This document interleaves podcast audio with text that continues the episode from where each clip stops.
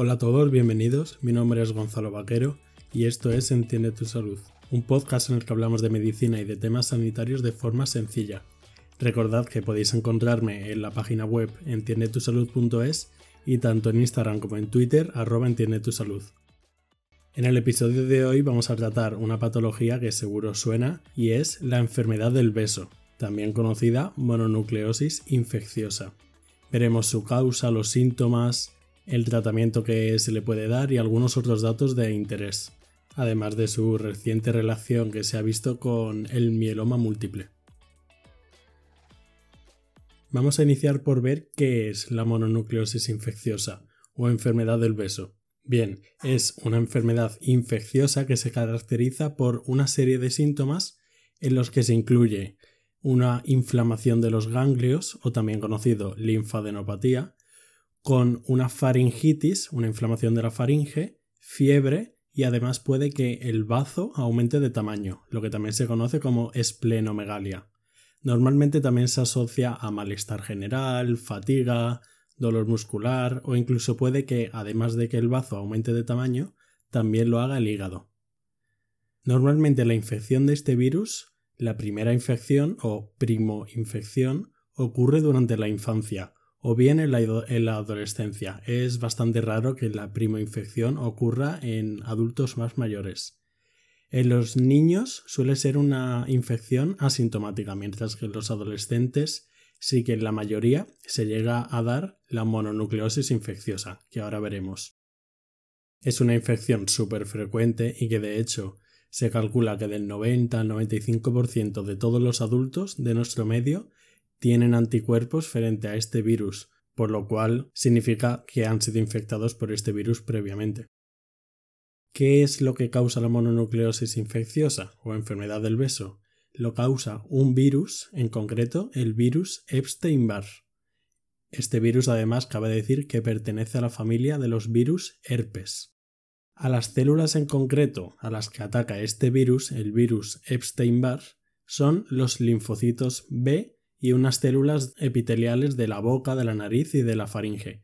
Los linfocitos B son unas células de nuestro sistema inmune y que además este virus se caracteriza porque puede permanecer toda nuestra vida dentro de estas células inmunes.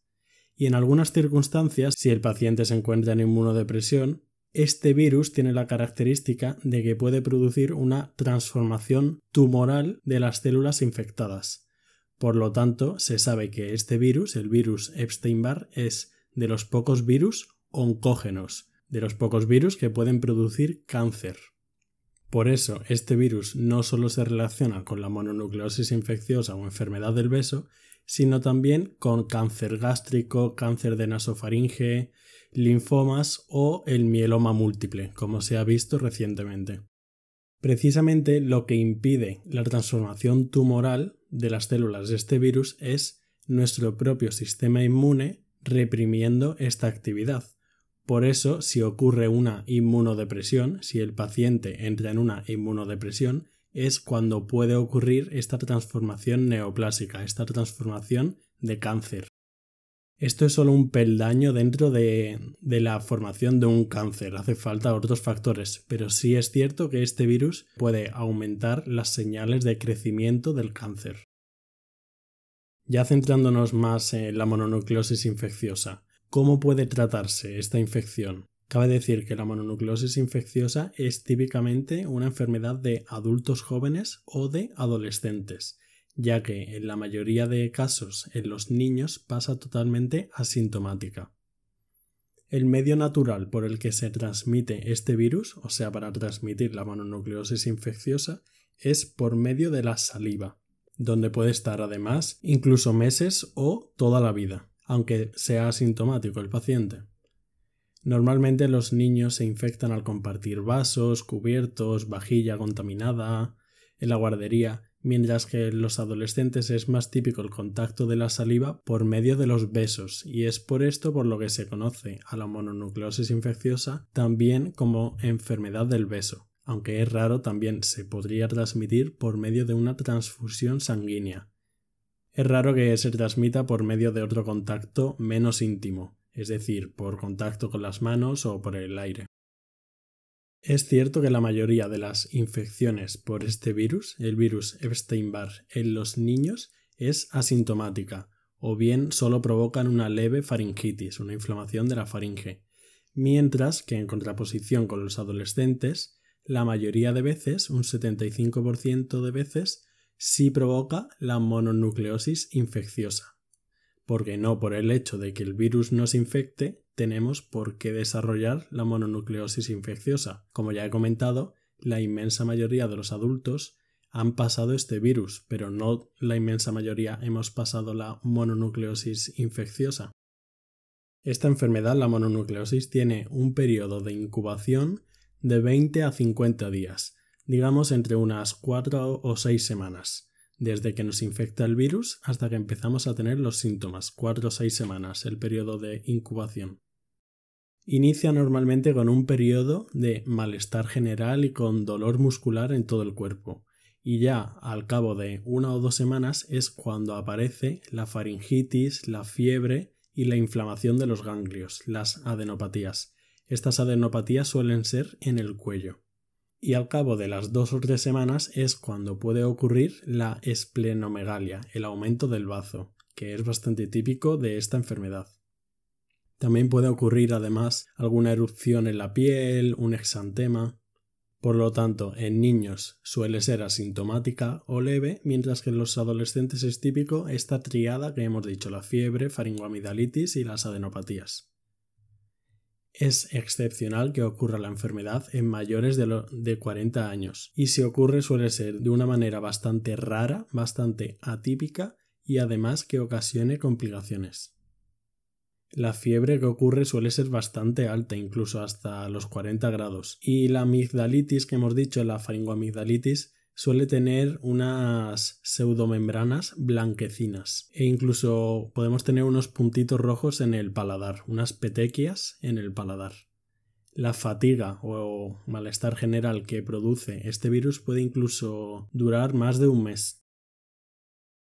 Bien, ¿y qué complicaciones puede tener esta enfermedad, la mononucleosis infecciosa? Normalmente es una enfermedad benigna y los pacientes se recuperan sin necesidad de ningún tratamiento en específico. Suele durar unas dos o tres semanas y la fiebre desaparece a los 7-10 días. Las adenopatías, la inflamación de los ganglios y el aumento del bazo es verdad que puede tardar un poco más, pero por lo general la enfermedad es benigna y la mayoría de pacientes no necesitan ningún tratamiento externo. Si bien las complicaciones es cierto que son excepcionales, sí que pueden tener cierta gravedad, sobre todo si el paciente se encuentra en inmunodepresión.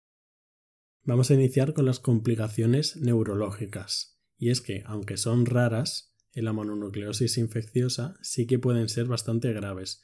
Las más frecuentes son la meningitis y la encefalitis, una inflamación del cerebro de ocurrir suele aparecer en las primeras dos semanas de la infección y además se suelen recuperar sin ninguna secuela. También dentro del sistema nervioso se pueden afectar a nervios y provocar algunas alteraciones como el conocido síndrome de Guillain-Barré. Esto en cuanto a las complicaciones neurológicas, que aunque puedan ser graves son muy raras, son excepcionales. Otra complicación que se puede dar por la mononucleosis es la rotura del bazo, y es que, como hemos dicho, este virus puede provocar un aumento del bazo, una esplenomegalia. Que se dé una rotura del bazo provocaría un dolor en el costado izquierdo y además es típico que este dolor se irradie hacia el hombro. Por eso no es raro que cuando un paciente tiene mononucleosis infecciosa se le recomiende estar en reposo en la cama y abstenerse de actividades deportivas demasiado extenuantes.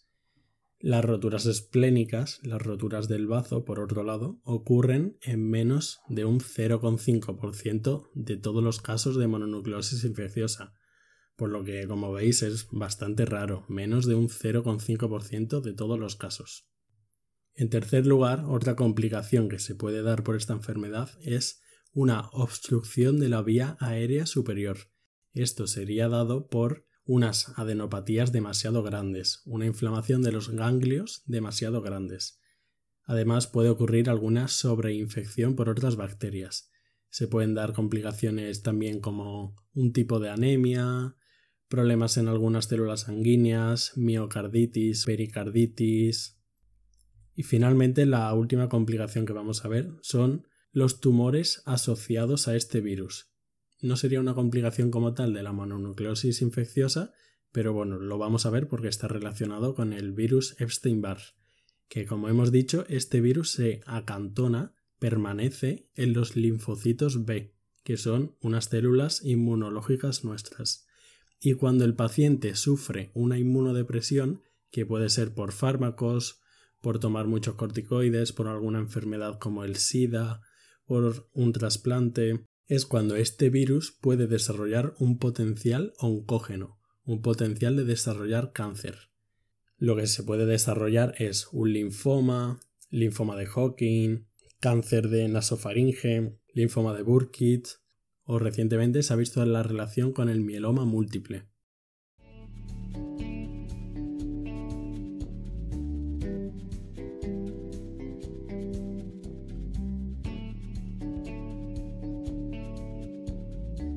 Y ya visto todo esto de la mononucleosis infecciosa, ¿cómo lo podemos tratar? ¿Cómo podemos tratar esta enfermedad? El tratamiento de esta enfermedad consiste básicamente en medidas de sostén y sintomáticas, o sea, solo para paliar los síntomas, que sería la fiebre, la inflamación de la garganta, de los ganglios, el malestar, y estas medidas serían reposo y analgésicos, que bien podría ser ibuprofeno, paracetamol, algún otro antiinflamatorio analgésico, es para calmar el dolor de garganta y bajar la inflamación. Además, para calmar este dolor que hemos dicho de la faringoamigdalitis, sí que se pueden realizar gárgaras de agua salada templada y esto sí que puede provocar un cierto alivio. Es conveniente evitar una actividad física exagerada durante el primer mes, por lo que hemos dicho de la rotura del bazo, que aunque sea excepcional, sí que se suele recomendar evitar demasiada actividad física. Hemos visto ya el tratamiento que es sintomático con reposo y analgésicos y antiinflamatorios, vamos a ver qué es lo que no se tiene que dar y lo que puede provocar confusión.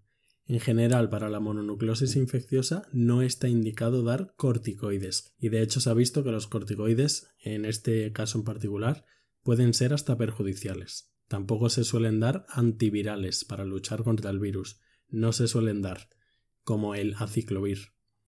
Claramente, como esta enfermedad está provocada por un virus, tampoco está indicado el dar antibióticos a priori, ya que los antibióticos son para las bacterias y esto es por un virus. Si se toman antibióticos debe ser porque los recete el médico y sería más bien por una sobreinfección bacteriana, pero en principio tampoco está indicado dar antibióticos. Hay otro tipo de patologías de virus que pueden provocar un síndrome similar, un síndrome mononucleósido, o sea, un conjunto de signos y síntomas parecidos al de la mononucleosis infecciosa. Por lo que si nos viene un paciente joven con fiebre, adenopatías, tenemos que intentar diferenciar entre las otras posibilidades diagnósticas. El 90% de los casos son a este virus, el virus Epstein-Barr, pero también otro virus llamado el citomegalovirus puede provocar este síndrome. Incluso habría que hacer una diferencia, un diagnóstico diferencial con la toxoplasmosis, que esta no suele dar faringitis y la mononucleosis infecciosa sí, o incluso con el VIH, porque una primera infección por el VIH, que es el virus causante del SIDA, puede provocar un síndrome parecido a este. También es necesario hacer un diagnóstico diferencial con la rubeola y el sarampión pero estas dos últimas tampoco suelen cursar con faringitis. Vamos a hacer una pequeña conclusión para que os vayáis con las ideas más importantes claras. La mononucleosis infecciosa hemos dicho que es una enfermedad banal en principio y cuyo tratamiento es básicamente sintomático, para la que no está indicado dar antibióticos. Dicha enfermedad está causada por un virus, el virus Epstein-Barr, del cual la mayoría de adultos como nosotros tiene anticuerpos porque ya hemos sido previamente infectados en la infancia o en la adolescencia. Los síntomas típicos de la mononucleosis infecciosa o enfermedad del beso es fiebre, faringitis y ganglios inflamados o linfadenopatías, e incluso se puede dar aumento del bazo. Esta enfermedad se transmite mayormente por la saliva. Y finalmente, un detalle típico es que el virus Epstein-Barr, este virus, es de los pocos que puede incentivar la aparición de cáncer. Muchas gracias por quedaros hasta el final del episodio, espero que os haya servido para entender un poco más esta patología tan frecuente que seguro os suena o incluso habéis pasado.